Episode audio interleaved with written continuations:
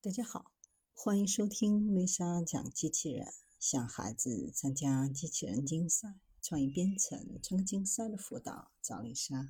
今天给大家分享的是，当 AI 玩起模拟人生，用 ChatGPT 控制 NPC，行动逼真如常人。斯坦福和谷歌做了一个很新的实验，创造了二十五个 AI NPC，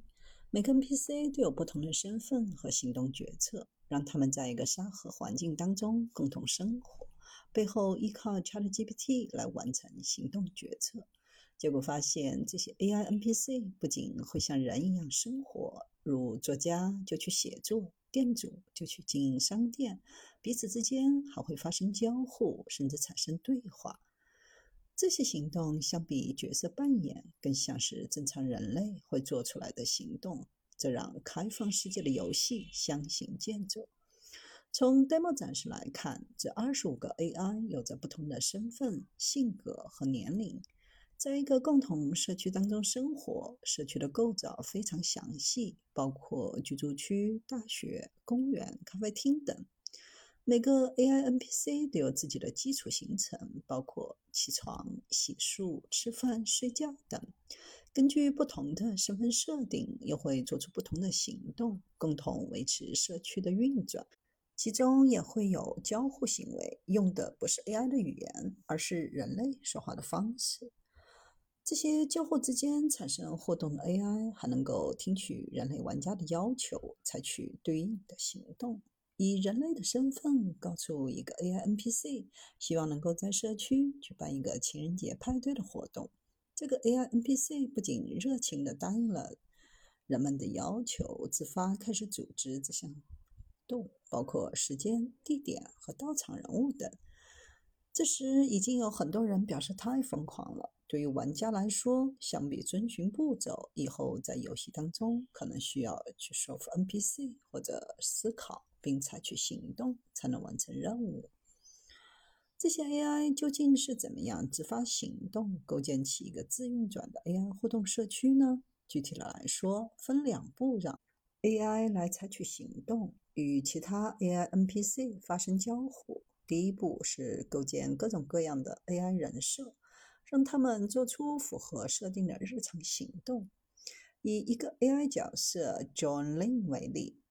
可以看到它的设定列表。设定非常的详细，包括基础信息、姓名、年龄、位置、时间、注意力设定、视野范围、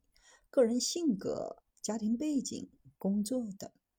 以此为参照，这位名叫 John Lin 的 AI NPC 每天就有形成固定的生活习惯：早起、例行洗漱、上班，然后回家睡觉。但在他的生活当中，必定会与其他 AI NPC 沟通，或是遇到新人。于是，就是第二步，要让 AI 人设对外界环境和其他人的行动做出反应，产生交互。研究构建了一种赋予 AI 记忆力、检索记忆、感知、交互和反馈的架构。AI 会首先感知周围的环境，将一定视野范围内发生的事件记录下来。加入到自己的记忆流当中，无论是 AI 计划要做的事，还是对外界发生的事情做出反馈，都要受到这个记忆流的影响。通过从记忆中检索对应的事件，来依靠 ChatGPT 进行决策。这些决策的结果被转化为具体的方案，促使 AI NPC 思考并做出具体的行动。之所以采用大模型记忆架构的方式，是因为大模型已经具备好行动逻辑性。但无论是 GPT 四还是其他大模型，长期规划和保持清晰的记忆仍然是一种挑战。